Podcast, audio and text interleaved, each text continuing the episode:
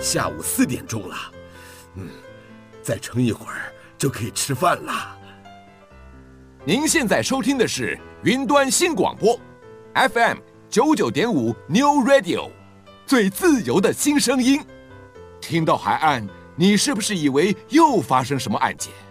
才不是呢！你听，海哭的声音啊，不好听吗？那咱们来听东海岸话先。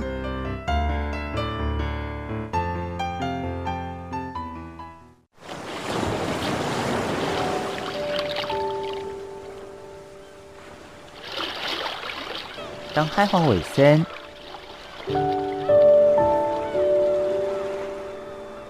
小弟太平洋北等，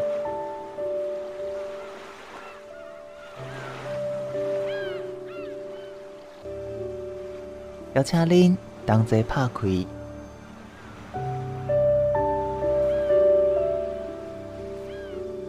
世界的门。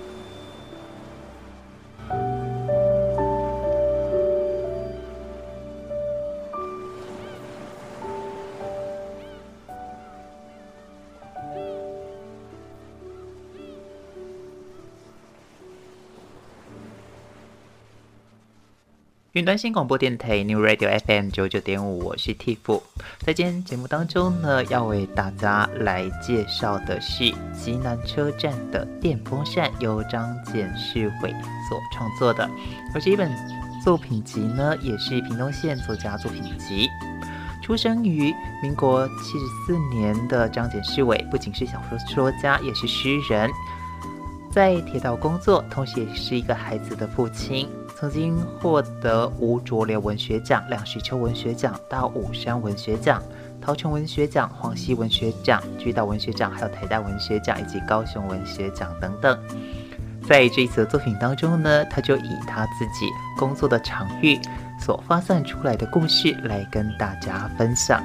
那么，在济南车站到底发生哪些有趣的事呢？我们首先请世伟跟所有听众朋友先打声招呼。各位好啊，大家晚安。天福你好，是世伟你好，世伟。我们从这一次看到你出版的作品当中，其实写的就是你自己的工作场域。那我想请教你，就是呃，很多人都会觉得小说里面是不是真的真有其事？你里面的故事跟情节内容都是你真的有遇过，还是你自己想象的呢？其实。其实说说是想象的跟真实，其实他们某方面界限在小说中是可以不用分那么清楚啊。就是，哎，就我觉得，我觉得写小说还是需要想想象力，就是说，他他想象力可以无远佛界，可是他某方面他还是要借助真实，而且他。就我其实比较喜欢想象力是贴近真实去想象，这样去创造，就尽量可以真实。我觉得真实其实比想象的部分还要重要。而且其实真实是一个创作的土壤。我们常看到某一些电影，它其实真人真事改编，可能就是编剧看到一个社会现象，看到社会新闻，然后从这边去发想，去帮这个故事背后没有说出来的骨架，去塑造另外一种。真实，而且有的时候，我记得以前我在上大学，老师说过，真实有可能比呃想象更荒谬、更不真实。我不知道你有没有听过这个说法？啊，对，其实我今天还听到一个想讲法，就是说，我们都以为那个连续剧啊，已经够狗血、够荒谬，而是其实现实中发生的事情，你可能更狗血、更。对，难以想象，这是很有可能的事情。嗯嗯，对。所以对于你来讲，因为你本身是哦读台文所，那也是算是跟文学相关。你觉得这是不是 也影响到了你现在用文字来作为生活当中情绪抒发的一个原因呢？嗯、呃。文字的方面，其实我是一个很迷恋文字的人啊。是说，对，像我这种人不能想象不能想象没有文学的的生活啊。所以其实生活在，就算我做的不是文学的工作，也是多方面收集素材啊。你也是一直在到处看啊，就是把它转化成文字，就已经变成一种生活方式了啦，对啊。你的生活其实很斜杠哎，因为我刚刚在一开始有介绍到，你目前是在极南车站服务，也就是我们的加路站。一般人对于铁路工作者，可能很难去把它跟我们说的文学的这个身份贯在一起。你觉得，呃，这样的工作对于你的写作来讲是一种养分，还是是另外一种限制呢？对，其实它，其实你要说是限制或是养分，这多少都有一点。我也会，我也，我也，我也是很渴望去离开这个工作，然后到处去看看，到处去见识更辽阔的世界。嗯，可是某方面，每一个人都都是有他的限制存在啊，所以。我会尽量。所谓的限制是什么呢？可以跟大家分享吗？限，哎，这，呃，这个其实很好理解啦，就是说，每个人他都会，每个人他在生活中，他的每一个职业或是他生活的范围都是非常有限的。嗯嗯嗯。甚至我们可以说，一个人只要过了一个年纪以后，他他会感觉到生活有一种。会一种困境，这是很真很真实的啦。就是以前那个，我记得那个以前我很喜欢一句话，就是那个马克吐温啊，就是写那个《汤姆历险记》。对，他就说，一个人的生活就是十五岁以前的生活，还有 十五岁以后，你就是你就是回忆十五岁以前的生活，这样。对，你就要跟社会就是你就是对。我觉得家庭跟工作，或者是跟那个职场，好，可能就不太能够再玩这么单纯的做自己。嗯嗯，尤其铁路工作，就是它其实是一个，它其实不是一个很，它其实算是一种比较服务性的，要面对面对外面的乘客，外面的单位。它有点像公务员，它本身其实也是公务体系的一个单位。嗯嗯，对，就你不免会承受很多限制存在。嗯，不能够兼差。啊，我我是 对，而且他有时候你会甚至你会抗拒这个，把它当反抗这个体制，你也会有这种犯有这种。所以，所以我本身一直觉得铁道铁道它是它铁道文学。如果有铁道文学这种东西的话，他可能写，他可能也不不一定真的了解铁路这个职业，因为铁路这个职业它本身，它本身并不是一个可以让人家自由发挥创造力的地方。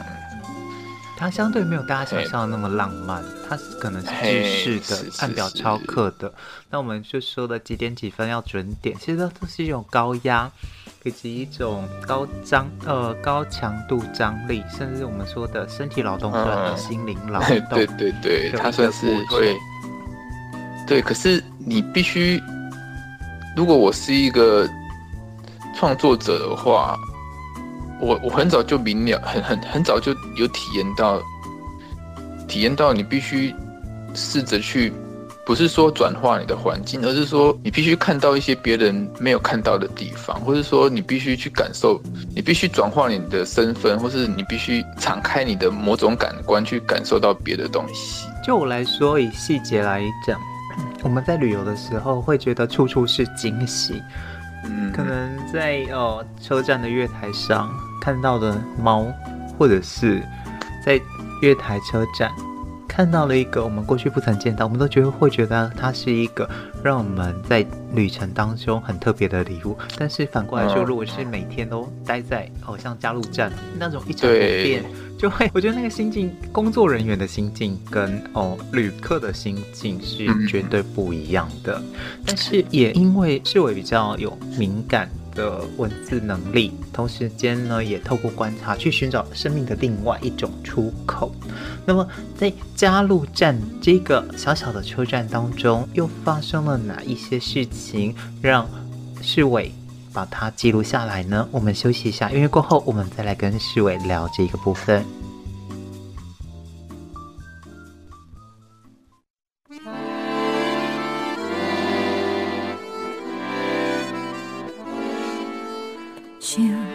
土大开，讲着讲几年，搁掀开往事的旧相片。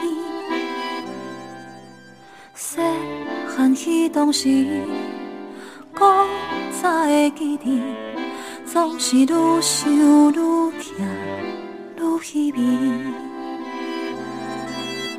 传统的家庭。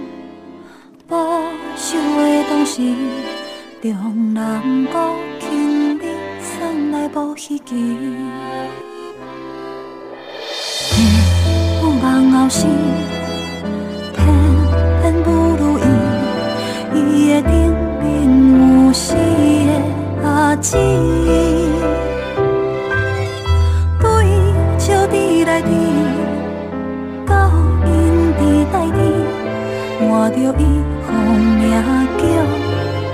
梦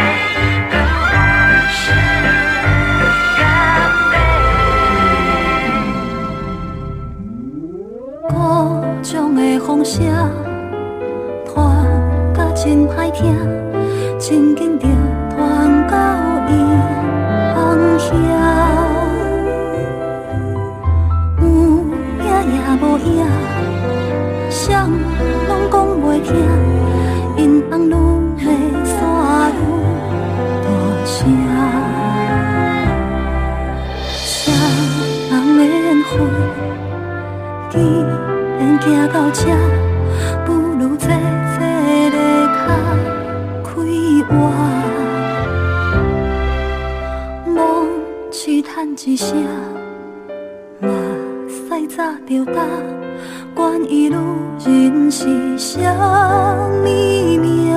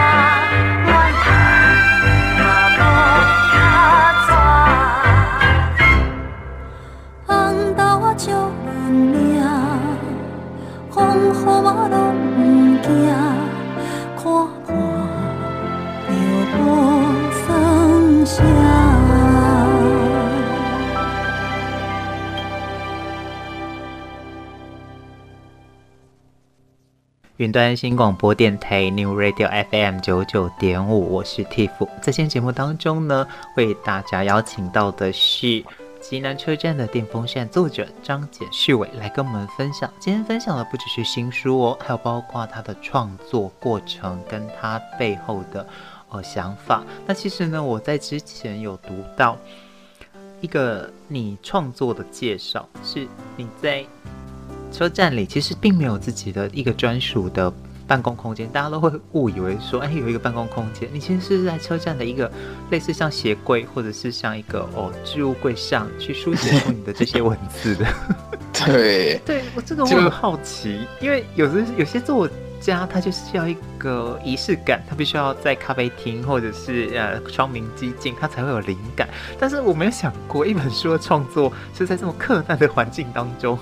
来来来呈现，你可不可以跟大家分享一下这一个部分的？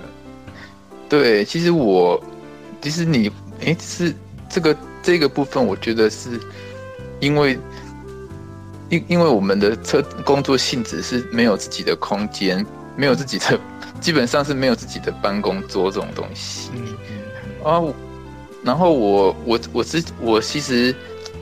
我的写作习惯其实是也也我也我也是比较不喜欢用坐着写作，因为坐着写作某方面会容易打瞌睡，或是我我的我的创作都是通常都是站着，嗯，或者是对我其实我会用各种方式去的的会在各种时候去写作，就那你蛮适合去 Google 的哎，谷歌都是很多是站着。站着啊，对对，所以我那时候我就找到。后来我就在车站里面就勉强找到一个地方，它就是 在我们售票房旁边放一个鞋柜，然后我就在鞋柜上面站着，我发现那个鞋柜刚好到我的胸口，然后我就很开心，我就把那个鞋柜算是占领了。当然是有时候同事他们也会来拿他们的鞋子，我就 就他们也知道我站在那边做什么，所以他们。也是会体谅，可是他们有时候也是要拿鞋子。嗯，然后那个鞋柜有个缺点，就是它其实非常的有那个鞋子的臭味很重。对。然后我那时候还问很多人怎么办，然后我我我的我太太她就跟我说，你可以放咖啡豆，放咖啡粉。然后对我后来我后来找到更好的方式，我发现嗯。你要买很多除湿机，我就塞了很多除湿机在里面，哦、是是，就解决这个问题。对，嗯、所以我很喜欢那个鞋柜。我其实，它是你的灵感。我其实如果你去看我脸书，我常常，对我就觉得说很幸运，我可以有一个小小的空间，我就很珍惜它这样。嗯，对。啊，还有一个插曲，就是因为我站在那个鞋柜那边写东西，有的时候。一手拿着铅笔，你知道吗？然后我就在墙上会乱画乱画，我还因为这件事情还被还被同同事就是还还被同事念过这件事情。哎，墙上怎么画成这样？那 其实那是我长长久啊，好几年都站在那边，所以他留下了你文学的印记。但是同样的同事会抱怨这件事，会不会在你的创作上也会有一些同事觉得，嗯，你在上班时间怎么都正事不做，然后都在写自己的东西？有这样的质疑吗？这个当然也是有，也是会面对。可是，可是我我我其实我其实已经习惯，就是让人家质疑这个部分。例如说，以前我会小，以前我会觉得说，你要融入人群，就不要老是拿着一本笔记本，拿着一本书，然后好像大家聊得很开心，然后你一个人在那边看书，看一看一些很沉重的书或是什么。可是我后来就大家会其实会接受我这个身份，大家知道我就是。我就是过着这样的生活，我就是看到我的时候就出现，就是哎，思维他就是一手拿着笔，一手拿着笔记本，然后可能还身边还放着一本书，这样就是就算就算他在做什么事情，就算我现在在吃饭，或者是或者是说大家很开心的玩，我也是我也是会保持这样的一种基本装备，你知道吗？就是说虽然虽然我可能不是真的有办法。在这个环境没办法真的写作，我我也是一一直保持这个状态。然后这样的状态跟生活习惯会让你在人群当中格格不入，或者是有孤独感吗？诶、欸，我觉得其实，我觉得其实是不会啊。像其实是，对，其实我觉得它某方面也是一种护身符。但其实我不，我是不能脱离这个。我我我就算你拿着书才会比较安全感吗？对，其实。这个我后来听到一个作家也是这样讲，就是说他就算连去倒个垃圾，或是去提个水，他也是 明明就是五分钟的路程，他也是硬要带一本书出门这样。嗯，就对这个这个除了对，就是其实我也是需要很多人容忍我啦。其实我是很希望说，我表现我能表现出说我拿这个东西，并不是我我我不想跟大家融入在一起，而是我拿这个书是表示。我希望你们能接受我的这个身份，我的这种习惯，这样一个安全感吧。我觉得有听过，有些人睡觉一定要有那个儿时的小被被，就算他已经变破布，只是一小一小块，然后他还要这样摸摸摸摸，他才睡得着。嗯、这个这个也许都是一种心理的依赖跟依存。那文字对你来讲，它是一个非常重要的一个依存的方式跟避风港。而在这样的过程当中，你也创造出了我们这一次所看到的极南车站的电风扇。那在这一次的故事，其实它是分篇章的，那每一个故事都不一样。我们先休息一下，因为过后我想要来跟你好好的讨论这些故事的内容。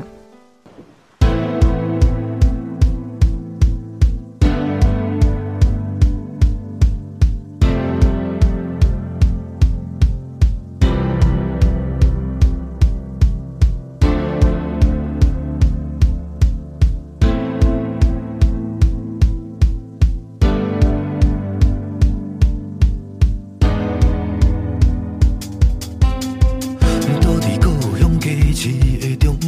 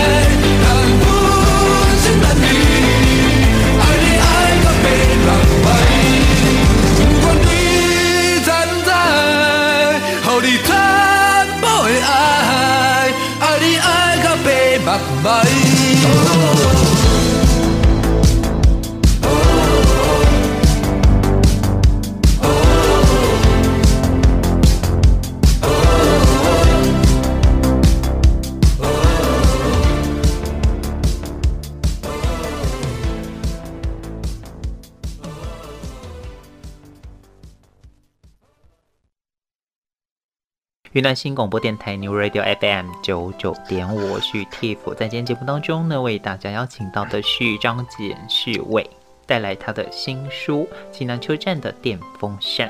我记得我前一阵子呢，有跟朋友借过阮光明的书，他介绍的是新竹的内湾线，然后还有在更早之前呢，我有看过日本《企鹅铁道》，它是一本小说，然后也是一个蛮多小。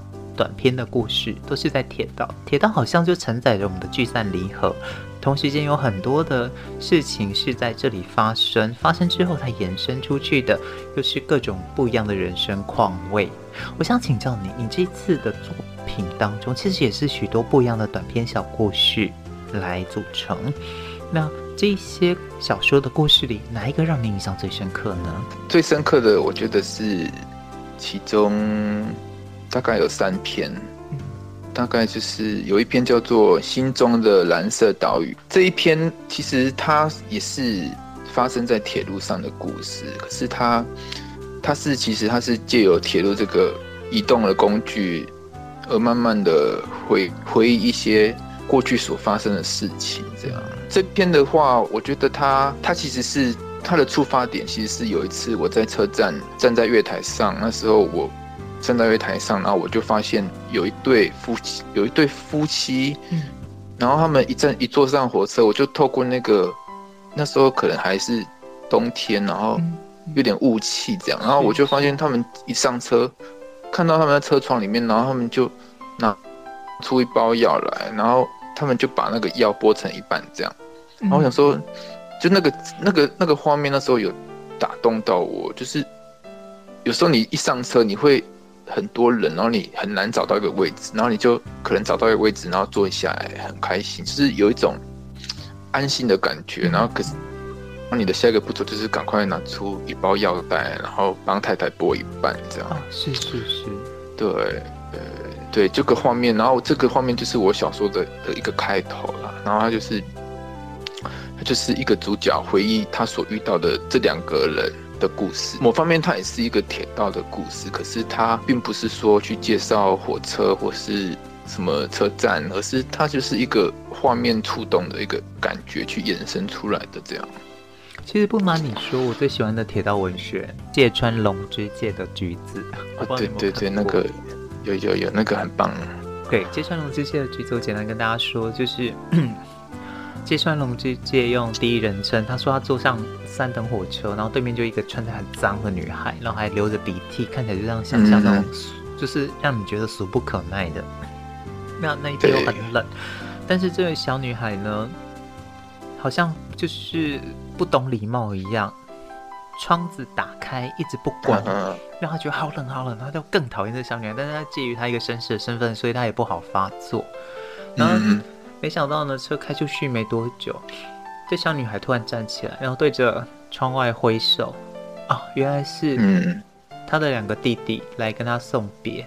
然后这小女孩呢是大概国中的年纪，她其实是就是等着她两个弟弟，然后再把她怀中的橘子通通撒出去给她的弟弟，然后再那坐回来，再把门关起来的时候，她突然觉得前面的小女孩发出了圣洁的光芒，觉得她。很可爱，这也不是那种邋遢的乡下女孩，跟让人厌恶那种没有读过书的，我们说的那种俗气的、没有知识的下层分子。对，天府，天府这点就是说出了我的感觉啊，就是说，其实铁路文学它并不是说是是跟铁路的结构或是历史有关系，而是一个。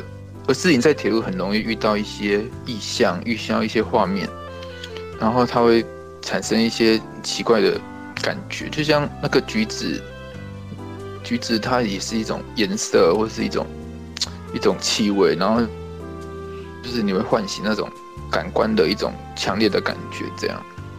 嗯，这样的文字对于某一些喜欢铁道的人，对于铁道浪漫情怀的人，他可以感受到这种由距离、空间转换所带来的。神秘感、仪式感以及嗯冒险的感觉。我记得我以前小时候搭火车，光是过一个高屏溪，我都觉得好像到了另外一个世界。而这样的美好呢，到了现实生活当中，已经变成一个工作的时候，你曾经有过对这样的一个状况跟环境失望过吗？对，其实这一本小说它不是一个很。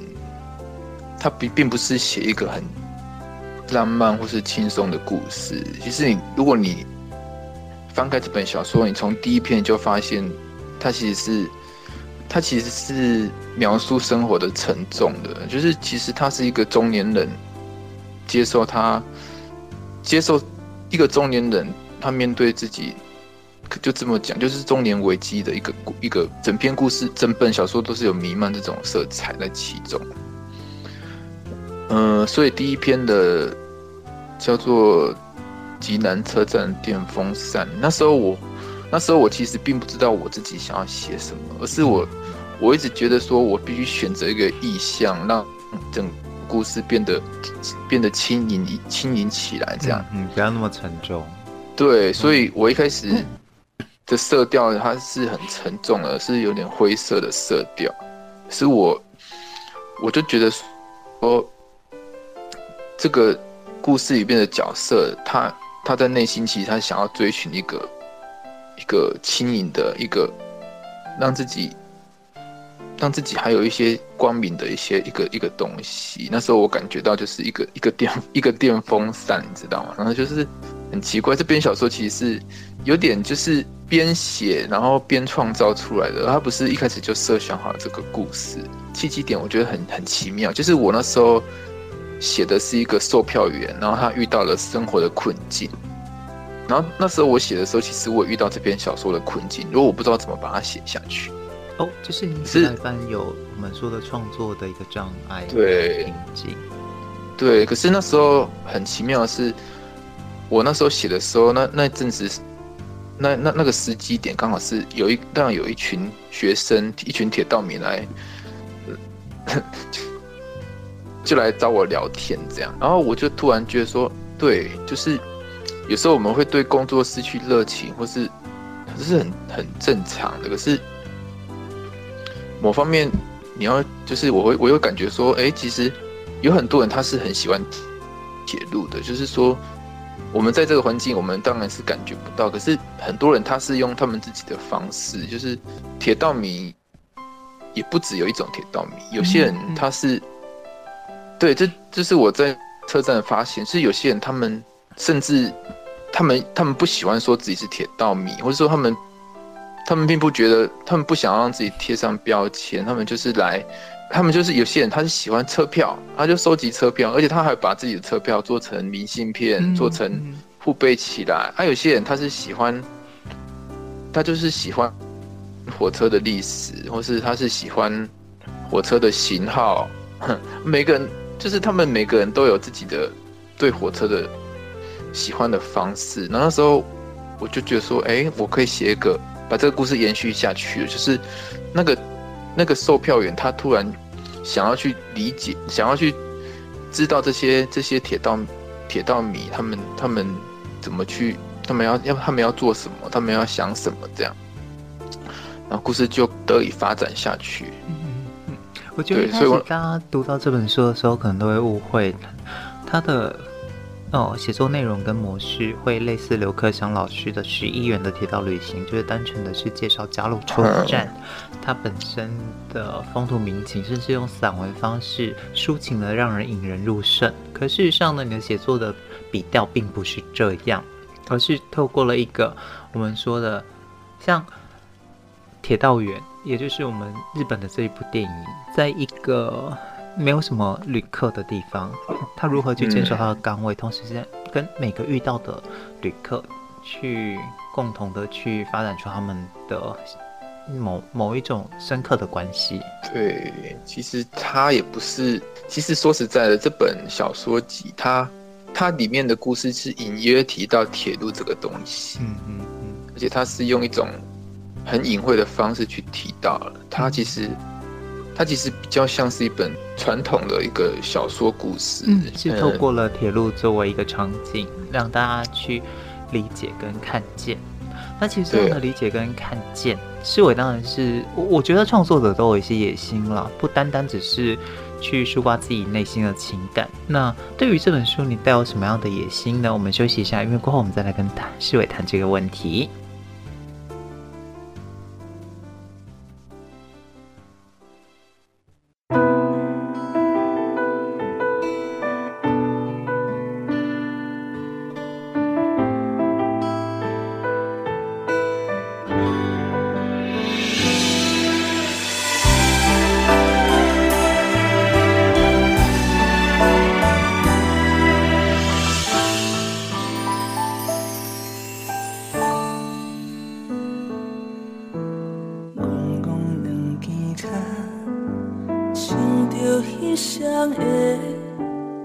无情的去路，一步一步过。少年时的梦，还阁剩偌多？等你去慢慢啊追。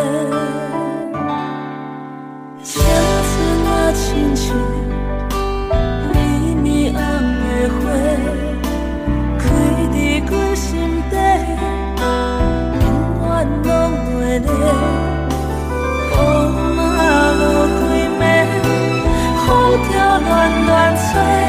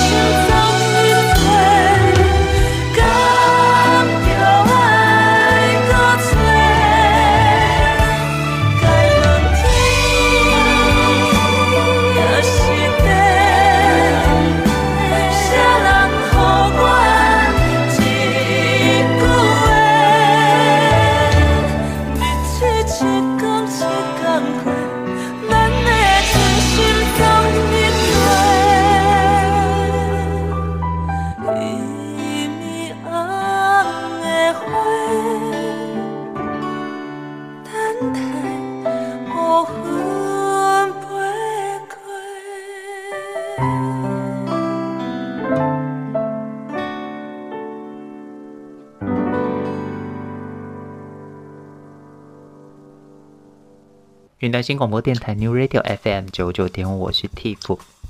铁路的空间或者是车站的空间，它其实是一个 non-place。那 non-place 这一个想法呢，是出自于人类学者马克欧杰。他认为这个是一个过渡空间，不是最终目的，只会经过，但不会长久居于此的地方。所以它很难的去发展那种比较长的关系，甚至是属于有意义地方性的关系。而车站呢，刚好也是这样的一个空间的形式。大家匆匆的都是过客，除非是每天搭乘的居民。但是即便是居民，你也只能服务他那三到五分钟。所以车站的空间。对于我们说的这一种地方性的延伸，或者是人跟人之间情感的延伸，就需要透过站员或者是哦彼此之间有更多的默契的连接。我很想知道说，这一次的这个作品当中，我们看到很多故事，但其实都是主角在观察旅客的生命，甚至是猜想跟臆测，而那背后呢，又是您在帮我们把那骨肉补回来。如果真的单纯，你只是一个站员，对于一个站员来讲，有可能去活出一个不被拘束的人生，而且也能够活得这么精彩吗？对，这个问题其实是蛮尖锐的，就是。因为我们在这个环境里面，就看到太多太多老老前辈或是新一代的人，他们都是对自己的环境保持着某种抗拒，甚至有些有点有点有点敌意在其中。必须在这个环境里面，你要你要认你要一直保持着热忱，那是那是基本上它是 它是比较不容易的。这样，我问题的尖锐是来自于现在很多的。外界对于台铁，就是您服务的单位，有一些不一样的想法。包括最近我们看到很多的新闻，其实对于您的工作的单位都是非常不友善的。这是第一个。那第二个呢？我们看见的是过去哦，也许这些同事们工作是可以互相理、互相理解、互相体谅，但是在新的制度跟哦我们说的现在新的。整个社会的期望之下，感觉上好像您工作的环境是弥漫着一股不安、失败，甚至是没有未来的、没有期望的一个气息。那您的这个作品出来的时候，又让人感受到好像是相对的在呃某一个美好的年代。但是对我来讲，我在看的时候，其实我会有一种年代感，我甚至会觉得它是十年或二十年前。比较有可能出现的的的时空，而在现在这个时空里，可能很难再感受到这种美好。其实这个是一种现代性的困境啊，其实也不止不只是铁路而已。嗯，就像其实我一些朋友他在图书馆服务，他也是他也是不会感觉说，我就说哇，那是一个好像是一个。好像是一个那个伊甸园或什么，他也不会这样理解，他只是 对，他就说现在太多电子书了，很多人都用手机在对对，那纸本的，然后说啊，图书馆是完全不一样了。哦，有些嘿，但是有些图书馆，它可能反而是一些 一些乡下人，然后来就是那边吹冷气，就是让他造成他们的困扰。对对，然后小朋友是去用电脑打电动、打游戏。对，所以。所以有时候，一个作家，一个小说家，他在生存在这个时代，他真的是有些为难。就是说他，他他可能写出一个故事，写得很很美，或是可是脱节跟社会脱节了吗？对，他会大家会说你 你是一个你你这样写美的东西，可是这种东西根本可能不存在或什么。可是我我其实想要说的就是说，小说家他。他感受到的不不只是这个现实，就是就是你说他是二十年前或十年前，也也不能说不不对。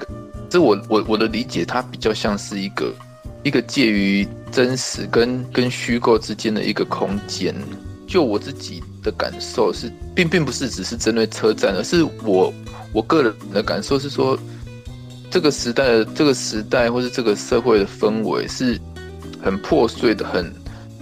有一些某某方面来说是有一些冷漠的，就是人跟人之间是有有隔阂的，而且不只是人跟人之间，人跟物之间也是一样。写作对我而言，就是你必须用一种方式去把他们这些这些冷漠啊，这些隔阂东西，用某种方式把它连接起来。对于我自己来说，我在阅读你的文章的时候，一开始的确就会我跟你说的，我觉得好像是现在不可能发生，是十年前或十年前才有可能的感动。但是后来我再转念一想，嗯、这不就是一个提醒吗？如果我们把我们现在的状况，同样的人，他为什么不能够活得像十年前、二十年前，对于周遭的事物有这么强烈的感知？其实很多时候，我们都被制约化，而失去了感知的能力。如果我们放下手机，再重新的去观察这些生活当中的细微，你会发现，其实你还是可以回到，因为情感在。百年前的爱，跟千年后的爱，它是同样一种非常纯度高的一种质感的高品质的一种情绪。那也就是为什么我们可以，即便到现在都能够对早期的诗经作品有这么大的强烈感触。那同样的，就是因为它某种程度上是延续到我们现在同样的情感的震波。其实。其实，对一个小说家，或是对一个创作者而言，他他不能，他不能局限于一个时代，或是他也不能局限于一个看法。嗯，就他必须他的他的创作里面要尽量避开自己的看法，就是他也不能给人家说下一个评价，或者说好是好是坏，这个时代是好是坏。嗯，就我尽量避免这种感觉，我。而且我也避尽量避免说让人家感觉说这里面是描述一个美好的时代，啊，我我也我也是尽量避免说让人家感觉说啊这个是一个很悲观的时代。这两者我是尽量，我我尽量不做判断或做评价，而是让读者给出的东西做再创作的过程。我必须找到一个方式去把它连接起来，让让让它成为一个故事。这个故事当然是有些勉强的，就是其实我们这个年代每个故事它都有一些勉强的地方。嗯，啊，你这是这个就是考验一个创作者他他怎么用一个角度和这种现实跟对现实中间的一个落差。我其中有一篇故事叫做《灯塔》，没有给出任何任何想法，或是他就是一个行动一个动作中途就停止了。其实。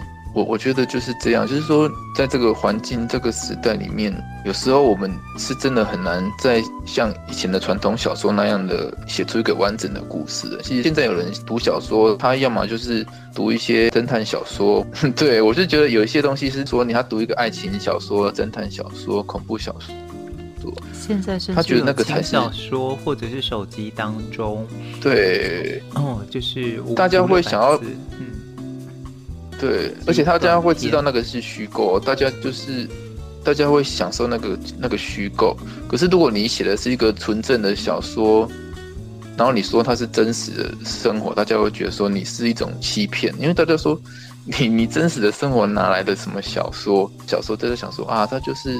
我就想要看那些侦探小说、恐怖小说啊！啊你写的这种东西，怎么可能会有？还有小这世代还有哪有什么真实的生活中哪有什么小说可言？其实我想回应你的是，你也不用这么悲观，因为我最近看了我朋友的跟这林心如的新戏《华灯初上》。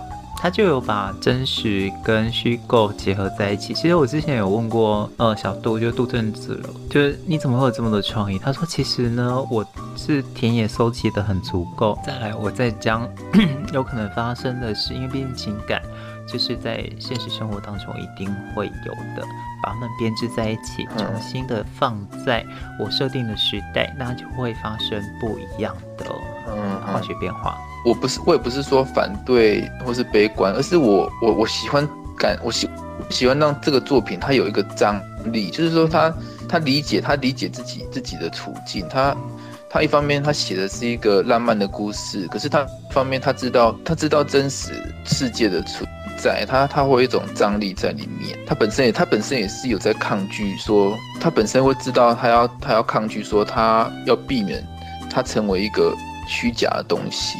嗯，所以在这一个极南车站的电风扇里，嗯、有真实也有抗拒，那么当然也有虚假，真真实实。让你看见的不是像刘克襄老师，是属于 游记当中那一种美好十一远的车站，到不了的车站，而是透过了这样的一个场域空间，比较像是我刚刚说的哦，企鹅铁道那种日本的用铁路这样的一个场景空间的场景，再去衍生出不一样的故事。好的，那我们想把握最后一点时间，再请世伟好好来帮我们介绍这一本书。我我希望大家读它的时候不要预设立场，而是其实写这本小说的时候，我那时候。我的小孩啊，他很着迷那个哆啦 A 梦的漫画，这样我就觉得哆啦 A 梦的漫画其实它每一篇都是一个比较简单的一个短篇故事。那时候我就觉得哇，这样有一本小说集，然后很像随时打开，然后就进入其中，进入到一个世界里面。这样一个加禄车站，它是一个小车站，能够发生的事绝对不会像台北，或者是像我们说的一等站有来来去去的旅客。但是也由于这样的一个小车站。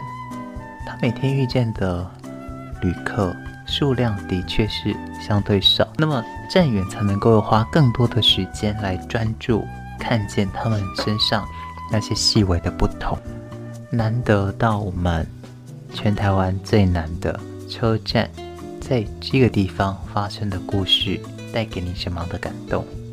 写小说或创作，它本身是件蛮孤独的事情。有时候我书写完以后，我会想说，会有人读这些故事吗？这样，我有时候会有些骄傲，就说啊，我写出了一个，这是我原创的故事，我觉得自己很了不起，然后甚至有可能拍成电影哦。对，可是我是不这么想，而是我想的是说，大家会理解说，哎，这这个是很不容易的事情。这篇故事，它它有描述出我我心中的想法，我说我就觉得说，哎，自己是一个小小的天才，这样，然后。就是这种，可是这种这种自傲，它伴随的很快就伴随着另外一种，就是自卑，就是说你自己写这些，对，就是真的是这样吗？你会不会你会不会陷入自己的一个小世界、孤独世界里面？对，所以他，所以其实这本书里面其实也是某方面也是弥漫的这种，一方面自满，一方面又自卑，这是这是一个艺术家的一个处境。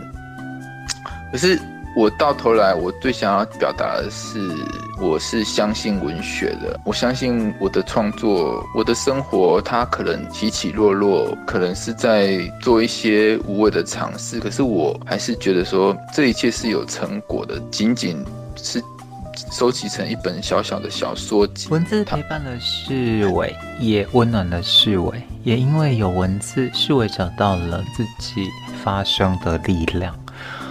在这个过程当中，不禁也让我们想到，其实很多人呢，对于自己的情绪并没有办法很好的抒发，但是很高兴是我有文字这样的一个好朋友，让自己呢可以在怀疑自己的时候，还能够找到自己的方向。这本新书叫做《吉兰车站的电风扇》，前面呢都有一些彩图，它里面的十一篇小说呢，大家要。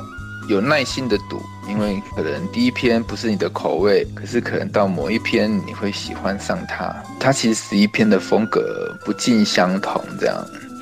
其实就像阿甘的巧克力，人生当中你永远不知道你会吃到什么样味道的巧克力。重点是你感受过了，你也理解过了，而这个过程当中，不要忘记我们是有选择权的，没有选择权才是人生最悲哀的事。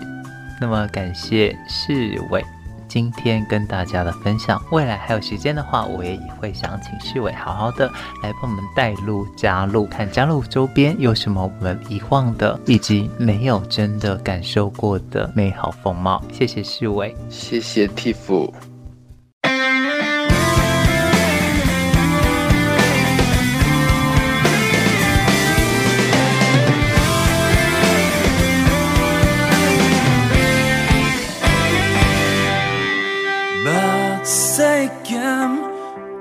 目屎袂减，过一天听一天，一天亲像一冬，过一冬，你又找阮开讲，你讲你你想我，我的一冬，拢无在讲，想起你讲你又爱思念。再给我希望，想见你，共你。